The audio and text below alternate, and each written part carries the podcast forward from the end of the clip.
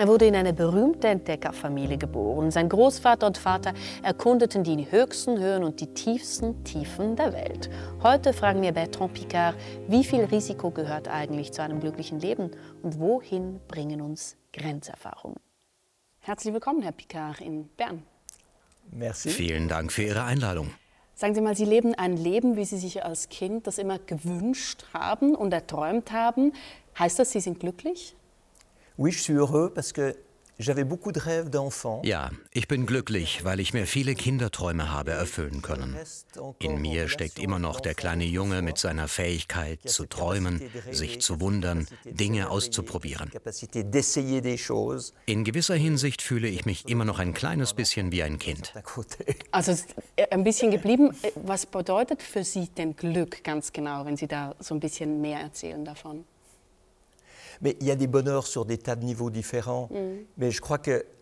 Wir finden das Glück auf vielen verschiedenen Ebenen. Für mich ist Glück, sich entfalten zu können, die gesteckten Ziele zu erreichen, der zu sein, der man gerne sein möchte. Nicht, dass das immer einfach ist. Glücklich sein hängt von sehr vielen Faktoren ab und lässt sich nur schwer in eine Theorie gießen, weil es für jeden Menschen anders ist.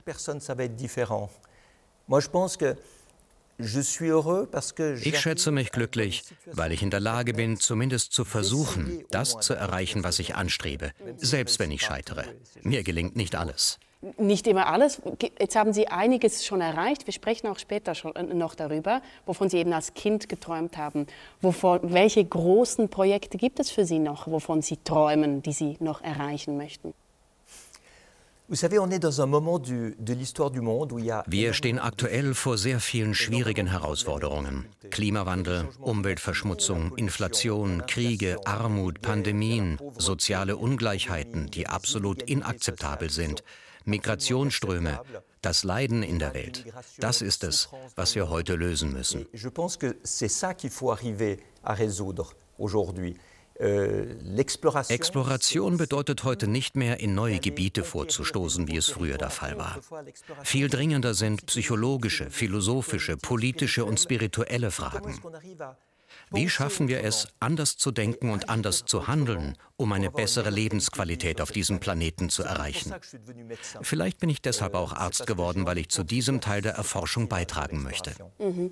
Und was Sie auch beigetragen haben, schauen wir uns doch mal ganz kurz an. Zwei Beispiele. Sie umkreisen zweimal die Welt. 1999 mit einem Ballon, das war dann äh, beim dritten Versuch, Orbiter 3 zusammen mit Brian Jones.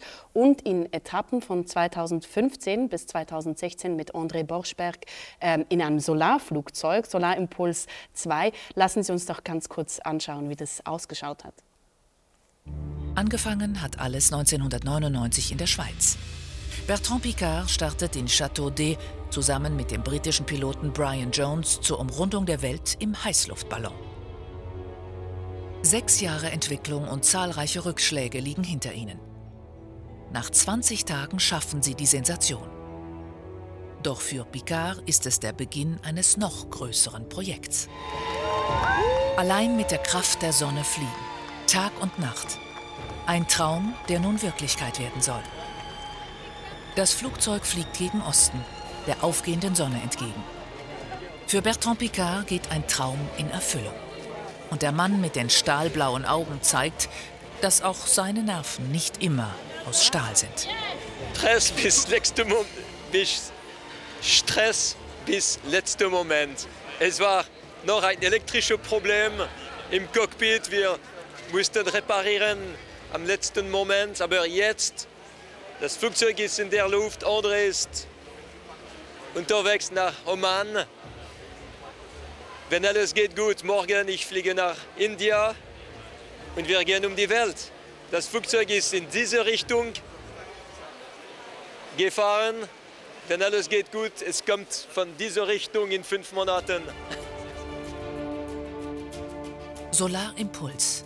Das erste bemannte Solarflugzeug der Welt startet zu seiner Weltumrundung. In weniger als 15 Etappen soll es den Globus umfliegen, allein mit der Kraft der Sonne. Die Mission, einmal um die Welt ohne Treibstoff, ist zum Greifen nah. Ein Kindertraum von Picard breitet seine Flügel aus. Und Picard zeigt wie ein glückliches Kind sein neues Spielzeug. Sein Cockpit. Das Cockpit der Solar Impulse 2. Die Nahrungsmittel ist in dieser Schachtel hier. Die Toiletten sind da. Sie können hier öffnen und Sie haben die Toiletten da unten. Sie haben Wasserreserven und wenn Sie wollen schlafen, Sie können so machen.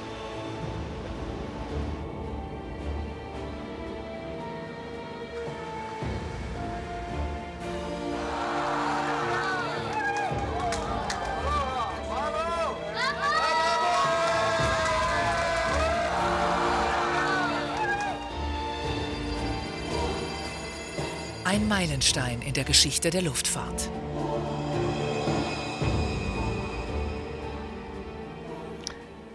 Ein Solarflugzeug zu fliegen habe ich gelernt. Deutsch noch nicht. Sie haben mir zuvor gesagt, Sie haben dieses Steuerrad von Solarimpuls zu Hause. Ja, ich habe die Ingenieure gebeten, den Steuerknüppel am Ende des Abenteuers auszubauen, damit ich ihn als Andenken behalten kann. Ich habe hunderte von Flugstunden mit der Hand an diesem Steuerknüppel verbracht. Dank ihm konnte ich mich am Himmel bewegen. Das bleibt mir in Erinnerung. Mit dem ganzen Schweiß ihrer Hände da drin. Man hat sie zuvor gesehen. Genau. Man hat sie zuvor gesehen, wie sie da Tränen gehabt haben, als André Borschberg ähm, in Richtung Oman losgeflogen ist. Was waren das für Tränen? Tränen der Erleichterung, der Freude? Was waren das für Tränen? Il y avait 13 ans wir hatten 13 Jahre darauf hingearbeitet. 13 Jahre, in denen Glücksgefühle nicht durch Erfolge entstanden sind, sondern höchstens, weil wir etwas versucht und uns stark genug gefühlt haben, weiterzumachen.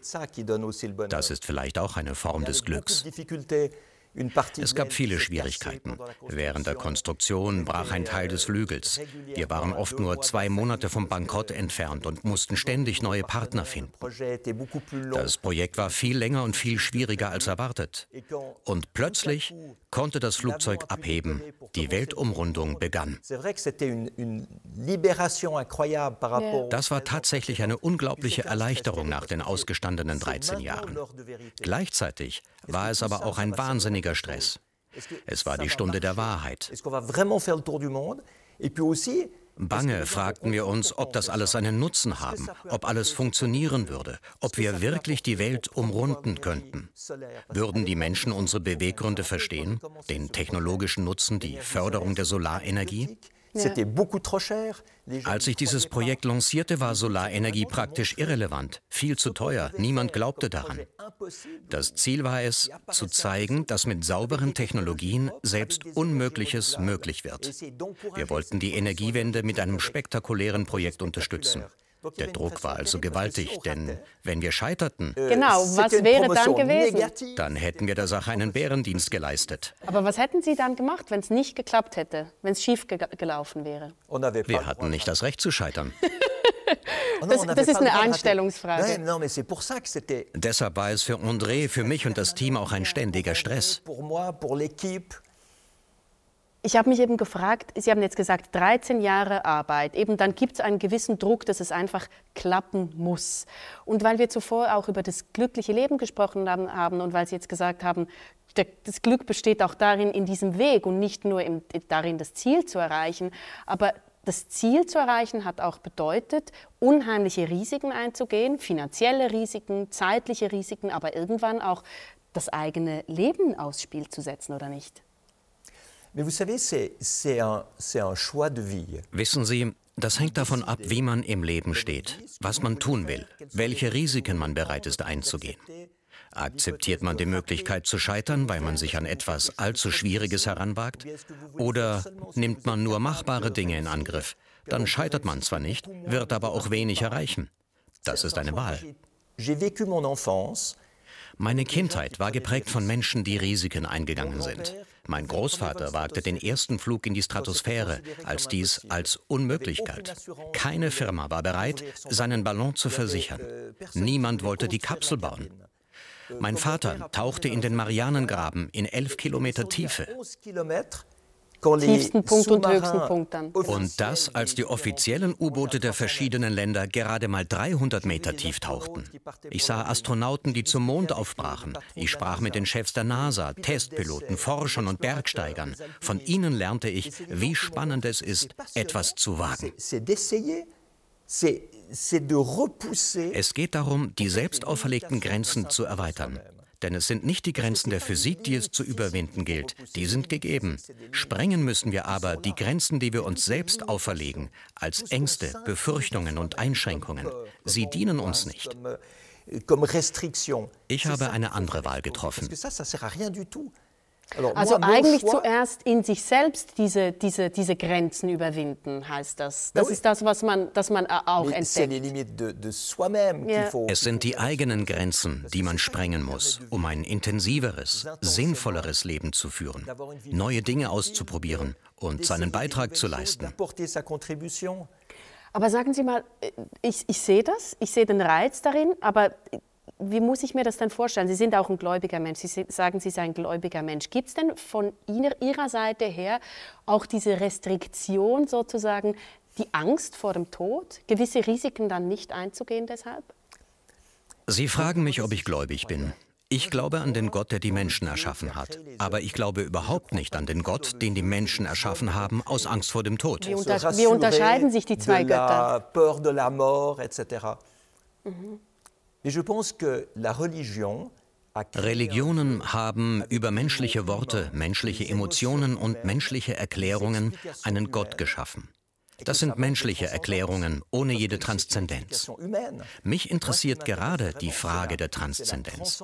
Was existiert über uns als Kraft, als Energie, als Wesen, das uns so weit übersteigt, dass wir es mit unserem menschlichen Gehirn nicht fassen und mit unserem menschlichen Herz nicht lieben können? Dieser riesige Abstand birgt ein Geheimnis, eine Transzendenz, etwas, was uns übersteigt. Mit menschlichen Begriffen kann man Gott nicht beschreiben. Ja. Aber wir können ja gar nicht anders darüber sprechen als mit menschlichen Worten. Dann müsste man ja eigentlich über Gott einfach schweigen. Mais peut-être que c'est quelque chose à ressentir plus qu'à Mhm. Mhm. Vielleicht ist es etwas, das man eher fühlen als erklären kann. Hierin liegt auch der Unterschied zwischen Spiritualität und Religion. In der Religion hält man Antworten bereit, auch für Menschen, die keine Fragen gestellt haben. Man sagt ihnen, was sie denken sollen. In der Spiritualität gibt es keine Antworten, sondern Fragen. Anstelle von Antworten gibt es ein Geheimnis. Dieses Geheimnis schafft ein Bewusstsein und Öffnung. Dieser Bewusstseinszustand der Offenheit, der Empfänglichkeit ist meiner Meinung nach das Wichtigste im Leben. Er führt zu mehr Weisheit, mehr Güte, mehr Mitgefühl. Plus de bonté, plus de compassion. Wir können uns anderen gegenüber öffnen, weil wir nicht über Glaubensfragen streiten. Wir sind gemeinsam auf diesem sehr mysteriösen Weg zwischen Geburt und Tod. Wir wissen nicht, warum wir hier sind, aber solange wir hier sind, müssen wir das Beste daraus machen. Das finde ich spannend. Es ist ein Abenteuer, aber auch ein Erkunden. Also das Leben selbst oder, oder dann der Tod? Was, was genau ist das Abenteuer? Was meinen Sie jetzt genau?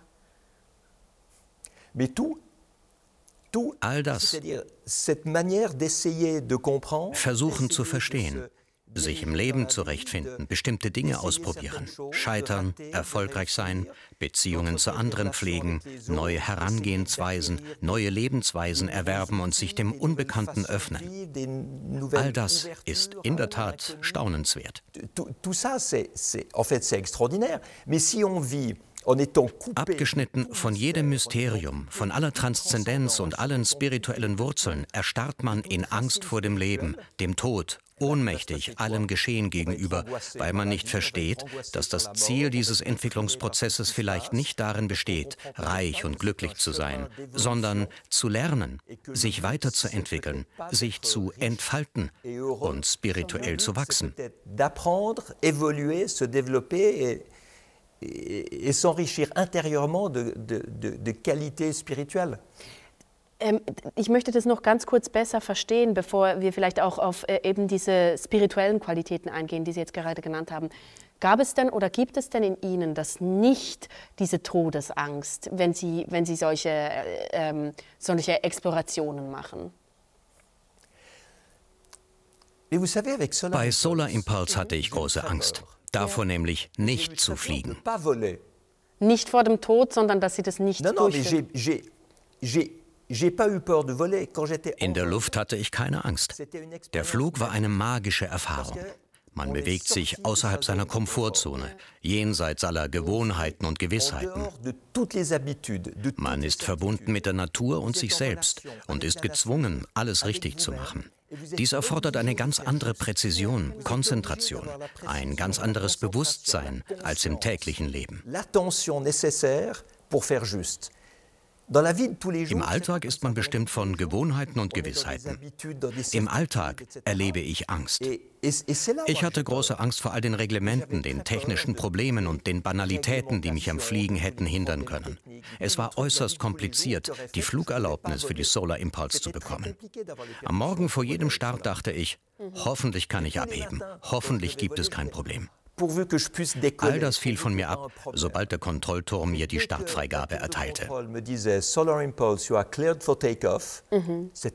Volle Kraft voraus, abheben, fliegen ohne Lärm, ohne die Umwelt zu verschmutzen, ohne Treibstoff, Tag und Nacht. Bei einer Ozeanüberquerung sind sie mehrere Tage und Nächte allein in ihrem Cockpit. Genau. Das ist außergewöhnlich, weil sie wirklich in Verbindung sind mit sich selbst, mit der Natur, mit allem, was sie umgibt. Das sind magische Momente. Das dachte ich mir eben genau. Und dieses Magische, das Sie jetzt ansprechen, das, das würde ich noch besser verstehen wollen. Also man muss sich das vorstellen, man hat zuvor gesehen, eben wie Sie da alleine in diesem Cockpit sind und an einer Stelle und um Sie herum äh, einfach die Welt, unter Ihnen vielleicht der Ozean, Sie fliegen vielleicht über den Ozean in der Nacht, eben nur über, über ähm, Solarenergie angetrieben. Macht das einen Menschen auch demütig? Wie würden Sie das genauer umschreiben? Ein solches Abenteuer hat zwei Facetten. Es gibt den öffentlichen Teil. Man sitzt im Cockpit, verschickt Fotos und Filme und gibt Interviews, die überall in der Welt Schlagzeilen machen. Alle sagen, wow, was für ein Abenteuer. Das ist aber nur ein Teil, bei dem man seine Botschaft über ökologische Zusammenhänge, umweltfreundliche Lösungen, erneuerbare Energien und saubere Technologien verbreitet. Mais il y a l'autre partie qu'on voit pas. Dann gibt es auch den anderen, unsichtbaren Teil. Sie sitzen allein im Cockpit, mitten in der Nacht, 2000 Kilometer von jedem Ort entfernt, wo Hilfe oder eine Suche möglich wäre. Und sie fühlen sich wunderbar, weil sie ganz im Hier und Jetzt sind. Sie denken nicht, vor mir liegen noch 48 Stunden Flug und sie zählen die Minuten und Sekunden und haben Angst, dass sie es nicht schaffen. Nein, sie sind ganz gegenwärtig und leben diesen Moment vollkommen intensiv und erfüllend. Und sie finden in ihrem Inneren das Vertrauen, um weiterzumachen. Das ist das Magische am Abenteuer. Im Abenteuer ist man gezwungen, die Lösungen in sich selbst zu suchen. Da muss man ein gutes Selbstverhältnis haben. Mais c'est-à-dire que es ist nicht so, dass sie sich pudelwohl in ihrer Haut fühlen müssen. Die Magie des Abenteuers zwingt sie aber, in sich alle Eigenschaften zu finden, die sie brauchen, um weiterzumachen. Dadurch erleben sie das Abenteuer als erfüllend. Et comme vous trouvez tout ça à l'intérieur de vous, parce que vous êtes obligé d'aller le chercher, im normalen Leben geht das oft vergessen. In Momenten der Krise, wenn man die Kontrolle verliert, sich an nichts mehr festhalten kann, glaubt man, dass alles zusammenbricht. Tatsächlich aber sind das Momente des Abenteuers. Ein Abenteuer ist genau das. Man verliert jeden Halt. L'aventure, c'est quand on perd tout ce sur quoi on peut s'accrocher, tout ce à quoi on peut s'accrocher. Et Entweder sperrt man sich dagegen, findet es schrecklich und lehnt es ab. Dann leidet man fürchterlich. Oder man nimmt das Abenteuer an, sucht in sich selbst nach neuen Werkzeugen, neuen Fähigkeiten, neuen Fertigkeiten, neuem Vertrauen. Dies stärkt einen. Et quand vous trouvez ça, vous vous sentez beaucoup plus fort. Man sucht sich die Krisen des Lebens nicht. Krisen geschehen. Eine Krise, die man annimmt, ist ein Abenteuer, durch das man viel über sich selbst in Erfahrung bringt. Danach ist man viel leistungsfähiger und erfüllter. Et, après, vous êtes beaucoup plus performant et beaucoup plus épanoui. Sie schwärmen jetzt so stark von dieser Erfahrung. Das ist jetzt aber auch schon ein Moment her. Ich habe gesagt, von 2015 bis 2016, die, das letzte richtig große Projekt. Sehnen Sie sich zurück nach dieser Erfahrung, nach diesem Erlebnis, nach diesem Gefühl in Ihnen selbst? Diese Abenteuer haben mich gelehrt, dass man die genau gleichen Aspekte auch in sein tägliches Leben übertragen kann. Nämlich, wie macht man das? Mein Leben ist nach diesen Abenteuern in der Luft viel interessanter. Mhm. Ich verstehe jetzt, dass man bei allen Unwägbarkeiten, in allen Turbulenzen des Lebens genau dieselbe Geisteshaltung an den Tag legen muss. Das Unbekannte akzeptieren, Veränderungen zulassen, mit den Situationen gehen, anstatt gegen sie kämpfen. Denn wenn man sich gegen die Umstände wehrt, verliert man viel Kraft und lernt wenig. Lässt man sich auf eine Situation ein, lernt man viel und man verändert und entwickelt sich weiter. Daraus ergeben sich mehr Fähigkeiten und Kompetenzen. Ich finde das interessant, weil Sie haben in einem Interview mal gesagt, man sollte das Leben nicht in Sicherheit verschlafen. Die Frage ist natürlich, wen sprechen Sie damit an? Weil es gibt Menschen, die genau, genau diese Sicherheit brauchen und damit ein gutes Leben führen. Also wem sagen Sie das, man sollte das Leben nicht in Sicherheit verschlafen? Das Leben ist etwas sehr Gefährliches. Das vergessen wir oft. Das Leben ist viel gefährlicher als eine Weltumrundung im Ballon oder im Solarflugzeug. Naja, man kann, es, man kann das Risiko einfach hinausfordern. Um mit einem Flugzeug, Solarflugzeug oder Ballon fliegen zu können, benötigen Sie die Zulassung der Luftfahrtbehörde. Sie haben einen Fallschirm, Sie haben eine Ausbildung, Sie sind sehr gut vorbereitet. Aber im Leben ist man überhaupt nicht vorbereitet. Man kommt als Kind, es gibt Krankheiten, Unfälle, Scheidungen, Verwandte können sterben, die Eltern werden sicher sterben. Viele Situationen stellen uns vor Probleme. Gefahren drohen. Das Leben ist unsicher und unvorhersehbar. Es gibt Krisen, Pandemien, Probleme.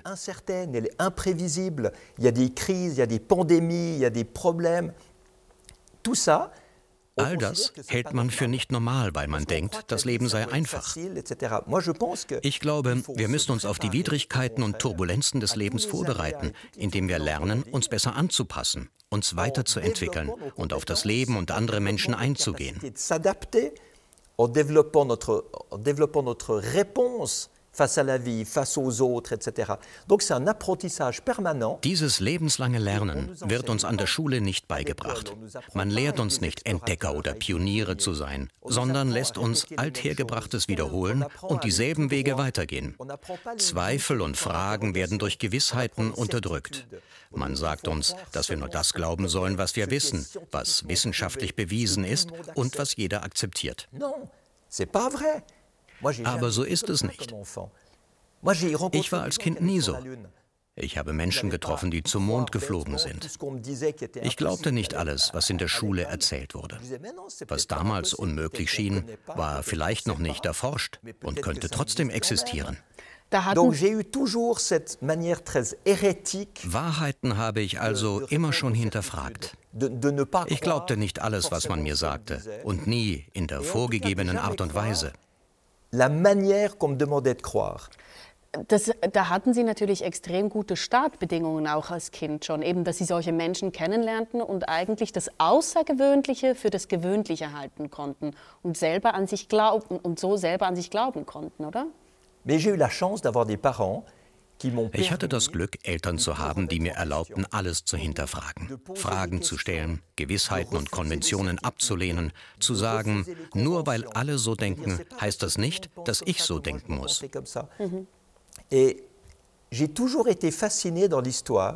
Mich haben immer schon Menschen fasziniert, die mit Dogmen brachen.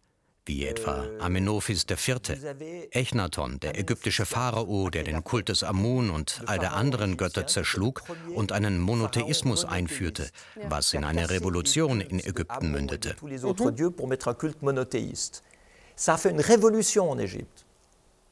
Das ist außergewöhnlich. Oder Kaiser Friedrich II. von Hohenstaufen im 12. Jahrhundert, der mit muslimischen Sultanen über Physik, Astronomie und Kosmologie diskutierte und deshalb von Papst Gregor exkommuniziert wurde. Sur l'astronomie, sur la cosmologie, il a été excommunié par le Vatican, par le pape Grégoire, parce qu'il parlait avec les musulmans. Es ist außerordentlich, so frei zu sein, anders zu denken. Ich habe all diese Geschichten verschlungen.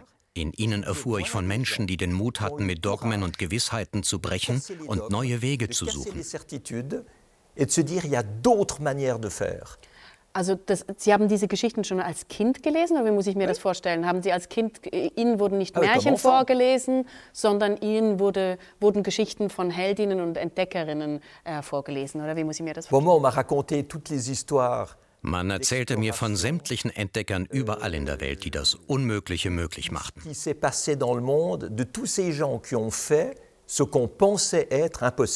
Als 1903 die Gebrüder Wright ihren ersten Flug mit einem Flugzeug realisierten, erklärten Wissenschaftler noch, dass es unmöglich sei zu fliegen, wenn man schwerer sei als Luft. Mir gefiel der Satz, derjenige, der sagt, es geht nicht, soll den nicht stören, der es gerade tut. Ja. Lassen Sie mich noch ganz kurz auf diese, diese Sicherheitsfrage zurückgehen, ähm, weil es ist ja auch immer die Frage, wofür genau gibt man diese Sicherheit, die vermeintliche Sicherheit, Sie haben ja zuvor gesagt, eigentlich das Leben an sich schon sozusagen gefährlich, wofür gibt man diese Sicherheit des alltäglichen Lebens auf? Und der österreichische Basejumper Felix Baumgartner, der sprang aus, äh, mit seinem Fallschirm 2012 aus der Stratosphäre. Das heißt 1300 Kilometer pro Stunde. Schauen wir uns ganz kurz an, wie das ausgeschaut hat. Fast 40 Kilometer Höhe, so weit drauf hatte sich noch nie ein Mensch mit einem Ballon gewagt und noch nie war jemand von weiter oben mit einem Fallschirm abgesprungen. Und dann diese Geschwindigkeit beim freien Fall, Überschall, Weltrekord und vor allem auch eins, lebensgefährlich. Bilder aufgenommen durch Baumgartners Helmkamera, kurz vor dem heikelsten Moment. Baumgartner gerät im freien Fall vorübergehend ins Trudeln. Beinahe verliert er das Bewusstsein. Nur sein Atem ist durch den Funk zu hören. Bangen bei Baumgartners Familie, bis der 43-Jährige sich stabilisieren kann und seinen Fallschirm zieht. Die sichere Landung auf der Erde löst bei Mutter, Bruder und Freundin Erleichterung und Freude aus. Auch Joe Kittinger, seine Mentoren und dem Team im Kontrollraum ist die Freude über die gelungene Mission anzusehen. Nach medizinischen Tests tritt Baumgartner vor die Medien und beschreibt seine Gefühle unmittelbar vor dem Sprung. Als ich dort oben stand, hoch über der Erde, fühlte ich mich so demütig. Da denkt man nicht mehr daran, Weltrekorde zu brechen. Das Einzige, was man da noch will, ist lebendig zurück auf die Erde zu kommen. Man will ja nicht vor seinen Eltern, seiner Freundin und all diesen Leuten, die das sehen, sterben. Ja, ist es das auch, solchen, ein solches Risiko einzugehen, solche Rekorde aufzustellen, das Sie auch interessiert oder ist das weniger interessant für Sie? Ich kenne Felix Baumgartner gut, er ist ein Freund. Wir müssen einander nicht erklären, warum wir tun, was wir tun, weil wir uns ja, verstehen. Aber, aber mir müssen Sie es erklären. Es geht nicht darum, sich selbst in Gefahr zu bringen. Es ist nicht so, dass wir das Risiko oder die Ungewissheit lieben, sondern wir lieben die Freiheit, Dinge anders zu tun und zu denken. Felix Baumgartner Il était claustrophobe Felix Baumgartner hatte Platzangst in seinem Raumanzug. Er musste sich von einem Psychologen behandeln lassen, um den Helm und den Druckanzug zu ertragen. Ich selbst hatte als 16-Jähriger Angst, auf Bäume zu klettern. Es war erniedrigend. Alle meine Freunde kletterten auf den Baum und pflückten Kirschen. Also hängte ich mir ein Seil um, um sicher nicht herunterzufallen. Aber Sicherheitsdenken bedeutet letztendlich Lähmung und Einschränkung. Finalement, c'est une, c'est une paralysie, c'est une limitation. Um die Angst zu überwinden, begann ich mit dem Drachenfliegen und fing an, mit dem Delta-Segler Kunstflug zu machen. Dies lehrte mich, angesichts eines gewissen Risikos, umso gegenwärtiger und konzentrierter zu sein und alles zu geben.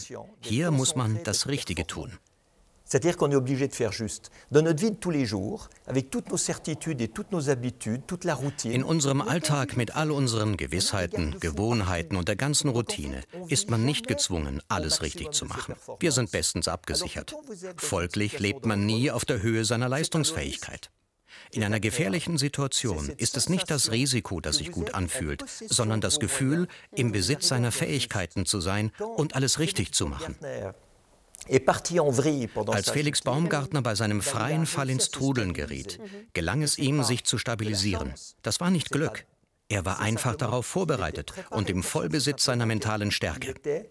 Als mir einmal während eines Loopings mein Deltaflügel in der Luft barst und ich den Rettungsschirm ziehen musste, waren das Dinge, die ich visualisiert und in meinem Kopf vorbereitet hatte. Ich wusste, welche Bewegungen ich machen musste.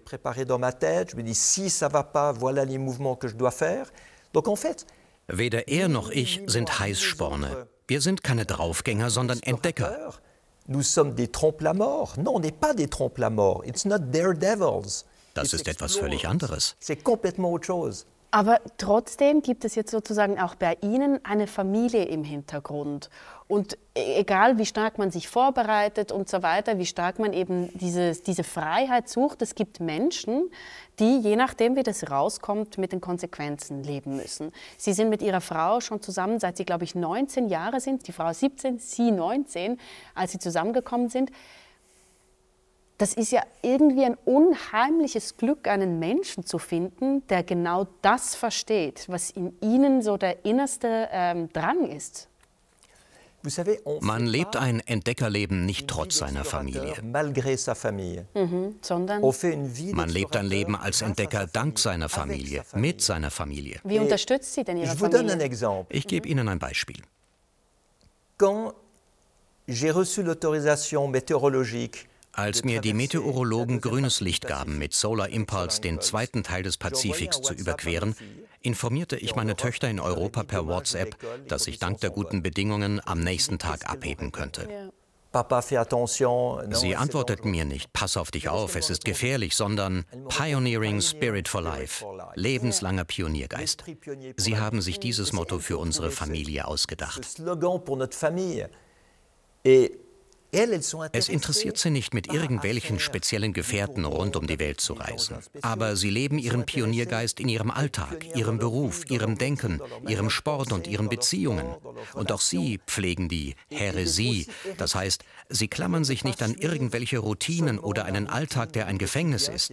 Das ist es also, was wir als Familie leben.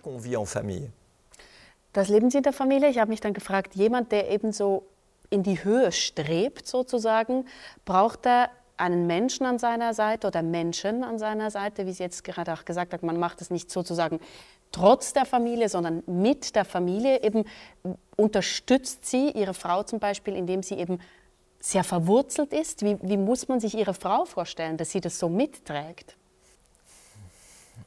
En fait, nous nous sommes apportés beaucoup Tatsächlich haben wir uns gegenseitig viel gebracht. Sie hat mir die Erde, ich ihr den Himmel gegeben.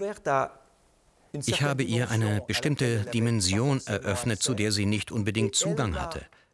Und sie hat mich in der Realität verankert, in einer vernünftigen Vorbereitung, die mich erfolgreich sein ließ. Euh, mein Erfolg war unser Erfolg. Es war nicht ich allein. Et Michelle, ma femme, elle était dans l'équipe, elle travaillait dans l'équipe. Michelle, meine Frau, war Teil des Teams. Sie war die ganze Zeit bei mir.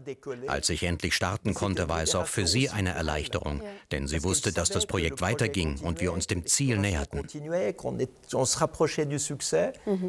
All das erlebten wir zu zweit. Es war also kein Ego-Trip, bei dem ich allein aktiv war und profitierte.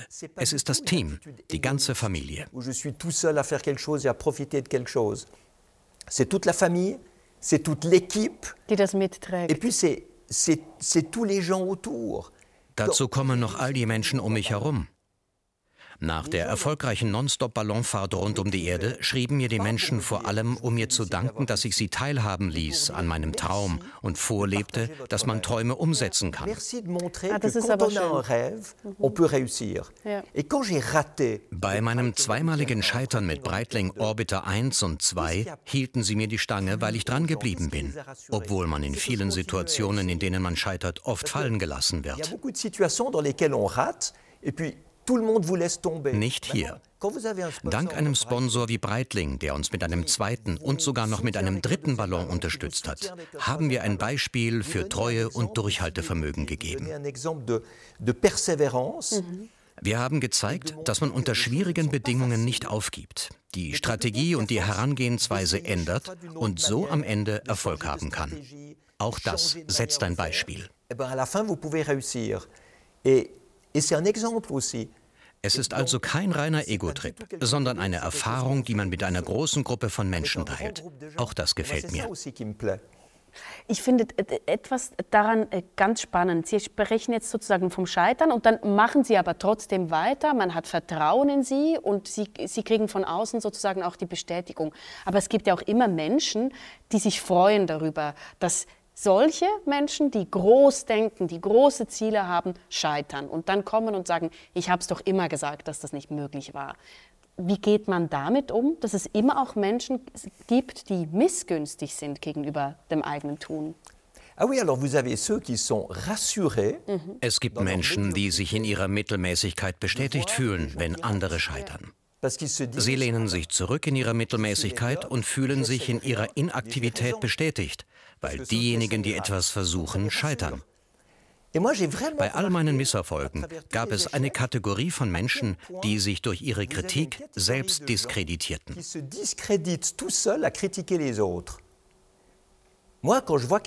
Mich schmerzt es, wenn andere scheitern. Selbst bei meinen Konkurrenten, Richard Branson und Steve Fawcett. Die das auch versucht haben mit dem Ballon, genau. Nach jedem Misserfolg riefen wir einander an und sagten, es tut mir leid für dich.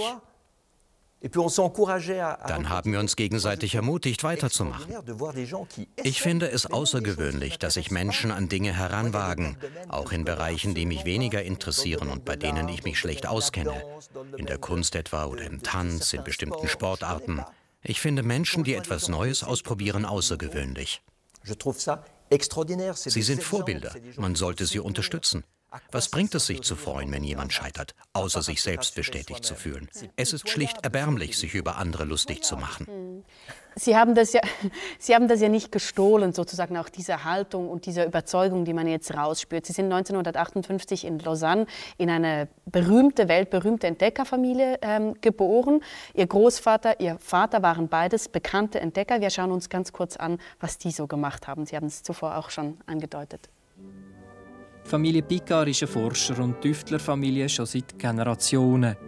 Gerade nach dem Zweiten Weltkrieg konstruierte Auguste Picard sein Unterseeboot Batiscaf. 1953 tauchen Vater und Großvater Picard mit dem neuen Unterseeboot Trieste vor der Insel Ponza im Mittelmeer auf 3150 Meter ab. Die US-Marine kauft am Picard Trieste nach dem Erfolg ab für ein waghalsiges Projekt, die Amerikaner wollen den tiefsten Punkt der Weltmeer erforschen. Der Jacques Picard kommt in 5 Stunden auf 11.000 Meter runter, ein neuer Tiefenrekord. Dafür kommt der Jacques Picard vom US-Präsident Eisenhower einen Orden über. Aber das Picard zieht jetzt nicht nur in die Tiefe, sondern auch in die Höhe. Der Auguste Picard ist der Erfinder der Druckkabine und fliegt 1932 auf 16.000 Meter rauf. So hoch ist vorher noch niemand geflogen. Wir haben es gerade gesehen. Ent unglaubliche Entdecker, Pioniere. Setzt einem ein solches Familienerbe nicht auch unheimlich unter Druck, dass man selber erfolgreich sein muss, sich selber auf diese Art betätigen?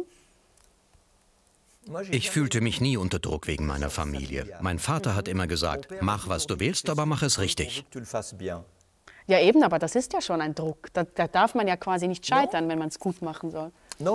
Ich denke, wir möchten, dass die Kinder sich Mühe geben und Dinge nicht schludrig erledigen. Interessanterweise verweist man meist auf meinen Großvater und meinen Vater, wenn man meinen Hintergrund anspricht. Genau. Aber ich hatte auch eine Mutter. Darüber will ich noch sprechen, über Sie. Et, et je pense que je n'aurais jamais ich hätte das, was ich getan habe, ohne meine Mutter nie geschafft, die mir die andere Seite gezeigt hat. Das heißt, nicht nur die Seite der Technologie, wie mein Vater und mein Großvater, sondern all die Aspekte der spirituellen Welt. Als Sechsjähriger sprach ich mit meiner Mutter über das Leben, den Tod, Gott, Spiritualität und Religion. Die Entdeckung all dieser Aspekte war für mich grundlegend. Und manchmal sagte sie zu mir, ich weiß es nicht. Ja. Es ist großartig, wenn dir deine Eltern sagen, ich weiß es nicht. Denn es zeigt, dass es noch Dinge zu entdecken gibt. Vielleicht kannst du in deinem Leben ein bisschen weitergehen, ein bisschen mehr verstehen, ein bisschen mehr entdecken. Mir war lange nicht klar, was ich mit meinem Leben anfangen soll, ob ich meinem Vater und meinem Großvater oder meiner Mutter nacheifern soll. Ich habe wohl beides miteinander verbunden. Ich bin Psychiater geworden, weil ich alle Aspekte des Menschseins erkunden wollte. Was lässt Menschen erfolgreich sein oder scheitern? Was lässt Menschen aufblühen oder deprimiert sein? Aber ich wollte es mit dem Blick des Entdeckers tun, wie mein Vater und mein Großvater. Folglich habe ich diese beiden Seiten vereint. Sie haben ja sicher festgestellt, dass ich viel mehr über die Emotionen und Erfahrungen spreche, die ich bei meinen Abenteuern gemacht habe, als über Technologie. Erzählen Sie mir ein bisschen von Ihrer Mutter. Sie war Pfarrerstochter.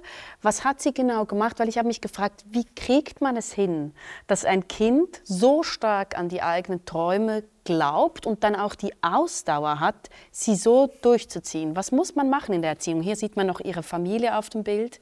Vater, Mutter und Sie. Sie sind, glaube ich, der älteste Sohn, oder? Ja, ich bin der Älteste. Auf dem Foto bin ich elf Jahre alt. Die ganze Familie lebte damals in Florida. Mein Vater hatte für eine amerikanische Firma ein U-Boot gebaut und erkundete tauchend einen Monat lang den Golfstrom. Das war zur Zeit der Apollo-Raketenstarts, als ich zur NASA eingeladen wurde, um die Astronauten zu treffen und zu sehen, wie die Raketen zum Mond abhoben. Es war eine prägende Zeit extrêmement marquante. Ja, in ihrem Leben, genau. Et je pense que ce qu'il faut pour les enfants, in der Erziehung sollten wir davon ausgehen, dass Kinder in der Lage sind, alles zu verstehen, dass sie sich der Welt der Erwachsenen viel früher öffnen, als man denkt. Wir tendieren dazu, Kinder zu betüddeln, in der Annahme, sie verstehen nichts. Aber das ist nicht wahr. Kinder verstehen und fühlen viel mehr, als man denkt.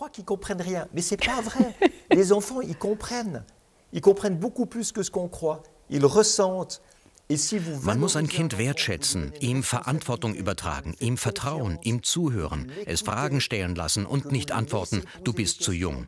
Ihm nicht sagen, das kannst du nicht verstehen oder hör auf, die ganze Zeit Fragen zu stellen. Also sie ernst nehmen. Man muss Kinder ernst nehmen. Man muss ihnen Verantwortung geben. Sie sind Menschen auf dem Weg zum Erwachsensein.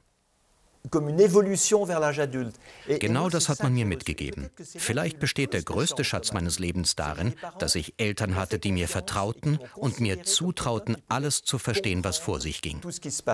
Mhm. Erziehen Sie so oder haben Sie so auch Ihre Töchter ähm, erzogen? Sie haben drei Töchter. Ah, complètement. Ja. ja. Als die Kinder ein paar Tage oder Wochen alt waren, erklärte ich ihnen, dass sie auf die Erde gekommen waren, dass ich nicht genau wusste, woher, aber vielleicht wussten sie es, dass sie hier sind, um ihr Leben zu gestalten, dass wir eine Familie sind, dass wir Dinge zu lernen und Dinge zu entdecken haben. Sie müssen die Babys sehen, wie sie ihnen dabei zuhören. Es gibt sicher Leute, die sagen, der ist völlig verrückt. Aber wenn Sie diese Einstellung gegenüber Kindern haben, werden sie sich öffnen, aufblühen, versuchen zu verstehen, sich entwickeln, Beziehungen eingehen und viel weniger Angst vor dem Leben haben. Und trotzdem sind Sie nicht Astronautinnen geworden, zum Beispiel Ihre Töchter? Nein, das sind sie nicht. Sie hatten andere Prioritäten. Genau. Ich bin auch kein Astronaut geworden. Aber es gibt schon 650 Menschen, die im Weltraum waren. Ich wollte etwas tun, was noch niemand getan hatte. Nicht aus Geltungssucht. Es geht nicht darum, sich selbst aufzuwerten, indem sie etwas tun, das einzigartig ist. Wenn Sie etwas tun, das noch nie zuvor getan wurde, gibt es keine Benchmark, keinen Bezugsrahmen, niemanden, der Ihnen etwas erklären kann. Im Team erarbeiten Sie Antworten auf unbeantwortete Fragen und finden Lösungen für Probleme, die noch nie gelöst wurden. Sie sind gezwungen, kreativ, innovativ, disruptiv zu sein. Sie müssen lernen, neu zu denken und zu handeln. Das ist das Spannende daran. Zusammen mit dem ganzen Team Lösungen für ein neues Problem zu finden.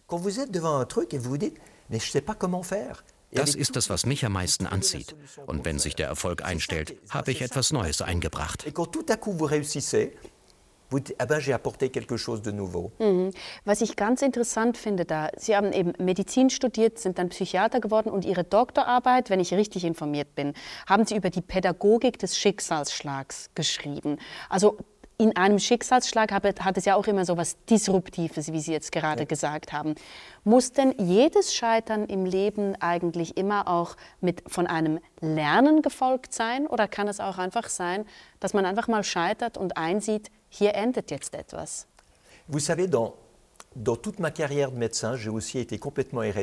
Mhm. Auch in meiner gesamten Laufbahn als Arzt war ich ein Heretiker.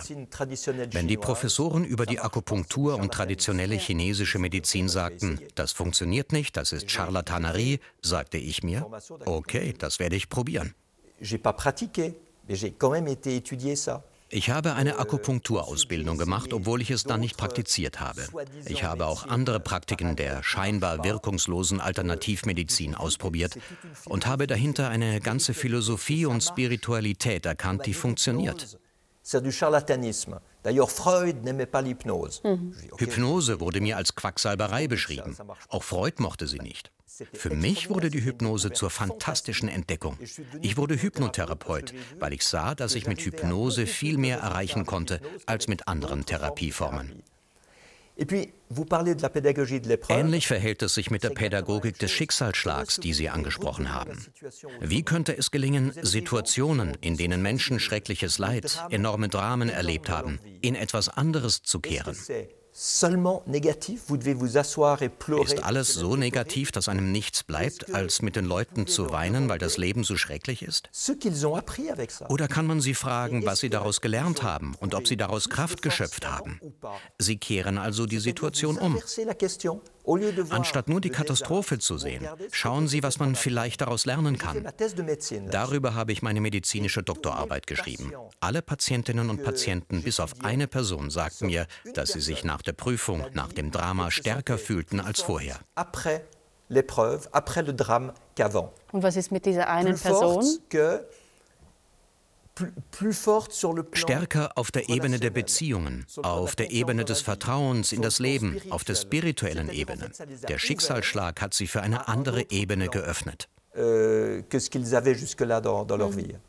sie haben jetzt eine Person, alle außer eine Person, oder? Gesagt. Was ist denn mit der einen Person gewesen? Mhm. Es war eine Mutter, die ihr Kind verloren hatte.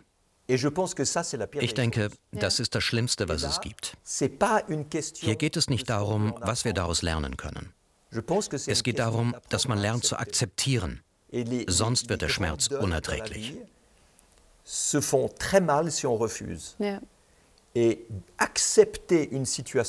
Eine schreckliche Situation zu akzeptieren, ist eine Entscheidung. Ich meine damit keinen Fatalismus aus Gleichgültigkeit. Das schreckliche Leid bleibt. Man weiß nicht, warum so etwas passiert. Aber ich akzeptiere es, weil ich nicht anders kann, als es zu akzeptieren. Pardon. Genauso bei der Vergebung. Vergebung ist kein Geschenk an den anderen, sondern an sich selbst, um sich vom anderen zu befreien. Wenn man auf Hindernisse stößt, muss man die Situation umkehren. Man muss mit der Situation und nicht gegen sie gehen. Das zeigt doch das Beispiel des Ballonfahrens. Der Ballon geht mit dem Wind. Er kann nicht gegen den Wind gehen. Sie sind ihm aber nicht ausgeliefert. Sie können die Höhe wechseln, um in eine andere Richtung zu fahren. Die Atmosphäre gibt ihnen ganz andere Windrichtungen je nach Höhe. Um leichter zu werden, werfen sie Ballast ab und sie steigen und suchen sich eine neue Höhe und eine neue Richtung. Puis vous allez monter, puis vous allez regarder à cette altitude, je vais là, cette altitude, je vais ici, et vous pouvez vous diriger. Et dans la vie, je pense c'est la même chose. Im Leben verhält es sich gleich. Unser Ballast sind unsere Ansichten, Widerstände, Gewohnheiten, Routinen, Dogmen, all unsere Glaubenssätze. Sie wiegen schwer und hindern uns daran, an Höhe zu gewinnen und unsere Denkweise zu ändern. Wenn Sie bereit sind, Ihre Gewissheiten über Bord zu werfen, finden Sie neue Inspirationsquellen und Weltsichten, die Sie in Ihrem Leben auf völlig andere Bahnen lenken werden. Des trajectoires complètement aber, différentes dans votre vie. Aber Herr Picker, haben Sie selber denn nie Angst vor dem Unbekannten?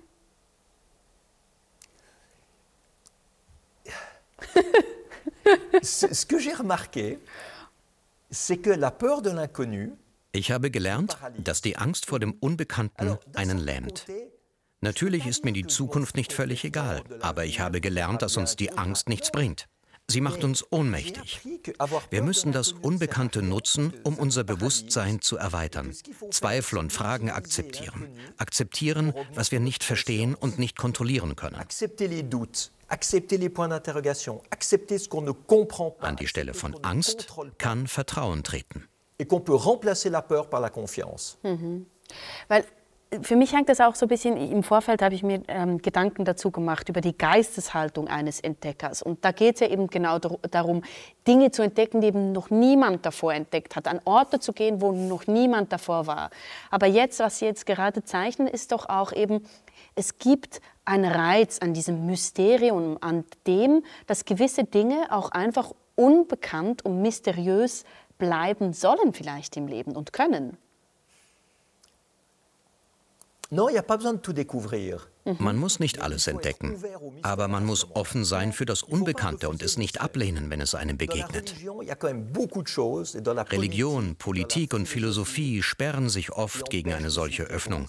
Man grenzt andere aus, verwirft das, was man nicht versteht und verachtet diejenigen, die anders denken. Et je pense qu'aujourd'hui, dans notre monde, c'est un des plus gros problèmes. Die Spaltung zwischen Menschen, die anders denken, ist eines der größten Probleme in unserer Welt heute.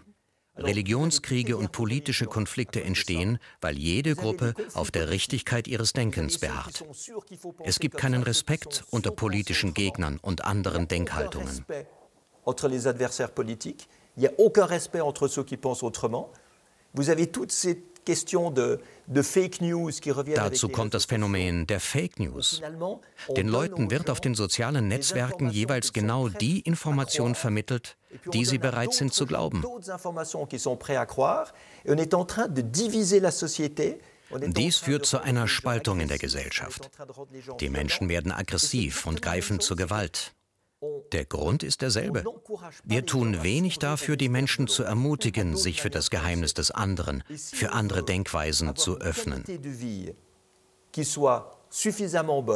Eine gute Lebensqualität erfordert es, andersdenkende Menschen, verschiedene Religionen und Weltanschauungen respektvoll einzubeziehen. Nur weil man in der Politik links oder rechts ist, heißt das nicht, dass man sich hassen muss. Es braucht die Linke und die Rechte. Eine rein linke Regierung oder eine rein rechte Regierung funktioniert nicht, wie wir mit Blick auf kommunistische und faschistische Regime wissen. Eine Einbindung der Linken, um Solidarität und Respekt für die Ärmsten zu schaffen, und der Rechten, um individuelle Verantwortung und Unternehmertum zu fördern, führt zu einer funktionierenden Gesellschaft. Hier muss man heute ansetzen. Es geht darum, mehr Respekt für diejenigen aufzubringen, die anders denken, für mehr Zusammenhalt, mehr Synergien zwischen den verschiedenen Einflüssen und Weltanschauungen entre les différentes influences et les différentes visions du monde. Mhm. Wenn wir aber äh, äh, ähm, noch mal zurück zu diesem Entdeckergeist gehen, das, was Sie jetzt gerade beschrieben haben, auch eine Entscheidung anders zu denken, manchmal kommt es ja gar nicht auf eine Entscheidung anders zu denken an, sondern zum Beispiel, eben wenn es um Entdecken geht, einfach auf einen glücklichen Zufall kommt es an. Denken wir zum Beispiel an die Entdeckung von LSD. Es gibt diverse Entdeckungen, die einfach durch glückliche Zufälle entstanden, nicht dadurch, dass man jetzt bahnbrechende Gedanken hatte. Gibt es in Ihrem im Leben ähm, auch solche glücklichen Zufälle, die für Sie alles verändert haben? Ja, sicher. Complètement. Il y a des situations qui ont complètement changé ma vie. Mhm. Es gibt Situationen, die mein Leben komplett verändert haben. Das liegt aber auch daran, dass ich sie angenommen habe. Als ich Delta-Segler war, nahm ich in Chateau D an einem Bankett mit 399 Ballonfahrern teil. Weil ich zu spät kam, blieb noch ein Stuhl frei. Mein Sitznachbar sagte mir, er suche einen Co-Piloten, um den Atlantik im Ballon zu überqueren. Ich hätte Nein sagen können. Ich war ja schließlich kein Ballonpilot. Ich sagte nun, ich bin kein Ballonfahrer, aber ich bin Psychiater und kann dir vielleicht mit Hypnose helfen, mit dem Schlaf, dem Stress, dem Leben an Bord und so weiter umzugehen. Euh, mhm. Er fand das eine gute Idee und sagte zu. Ist das nun Zufall oder nicht? Selbstverständlich spielte der Zufall eine gewisse Rolle, aber Zufälle gibt es im Leben immer wieder. Einladungen, Begegnungen. Sie aber sind es, der entscheidet, der Einladung zu folgen. Ich wurde von Ihnen zu dieser Sendung eingeladen. Ich kann zu oder absagen. Das Leben ist geprägt von Zufall, Fügung, Gleichzeitigkeit oder Vorsehung oder wie Sie es nennen wollen. Es liegt an uns dazu, Ja oder Nein zu sagen. Ja, aber das ist jetzt der spannende Punkt, oder? Wie trifft man diese Entscheidung? Wo, wie trifft man die gute Entscheidung? Wie weiß man, in dem Moment muss ich Ja sagen oder Nein?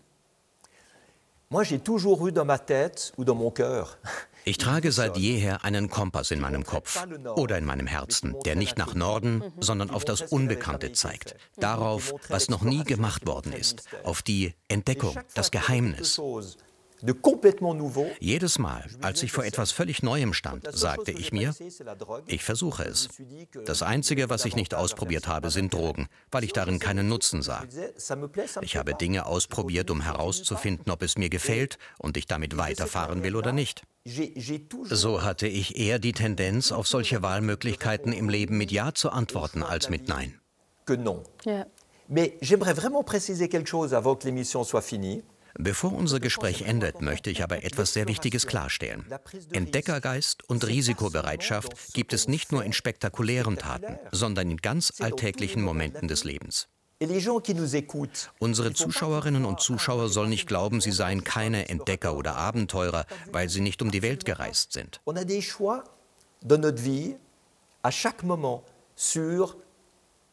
Unser Leben fordert uns ständig Entscheidungen ab über die Berufswahl, Ehe, Scheidung, Kinder zu haben, umzuziehen, auf der Liste einer politischen Partei zu kandidieren, den Beruf zu wechseln, ins Ausland zu ziehen. Changer de métier, déménager à l'étranger. Mais tout ça, das geschieht in derselben Geisteshaltung wie der Entschluss, mit dem Ballon oder im Solarflugzeug die Welt zu umrunden. Es geht einfach darum, die Idee zuzulassen, dass es auch anders geht, dass sich das eigene Leben positiv verändern kann, wenn man aus den eingefahrenen Bahnen ausbricht. Entdeckergeist meint also, die Routine, Gewissheiten und Gewohnheiten zu durchbrechen und sich die Freiheit zu geben, sich für etwas anderes zu entscheiden. Wenn es uns dann nicht gefällt, gefällt, kehren wir halt zu dem zurück, was vorher war. Zumindest wissen wir jetzt, warum wir tun, was wir tun, weil wir etwas anderes ausprobiert haben und wir wissen, was uns besser gefällt. Es ist spannend, dass Sie das sagen, weil ich habe mich gefragt, ich habe gelesen, dass Sie an die Wiedergeburt glauben. Und dann habe ich mich gefragt, hängt es vielleicht damit zusammen, dass Sie selber so stark diese Freiheit in sich spüren oder spüren wollen, sich auch anders entscheiden zu können, dass Sie noch mal ein Leben brauchen, um möglichst viele Entscheidungsmöglichkeiten zu bekommen? So wie ich es sehe, dient das Leben dazu, uns zu lehren, mehr Weisheit, mehr Güte, mehr Bewusstsein und mehr Mitgefühl zu erlangen. Mir scheint, dass es nicht viele Menschen gibt, die das in einem einzigen Leben schaffen. Ich zumindest nicht. Ich hoffe auf mehrere Leben, um dem Ziel am Schluss etwas näher zu kommen.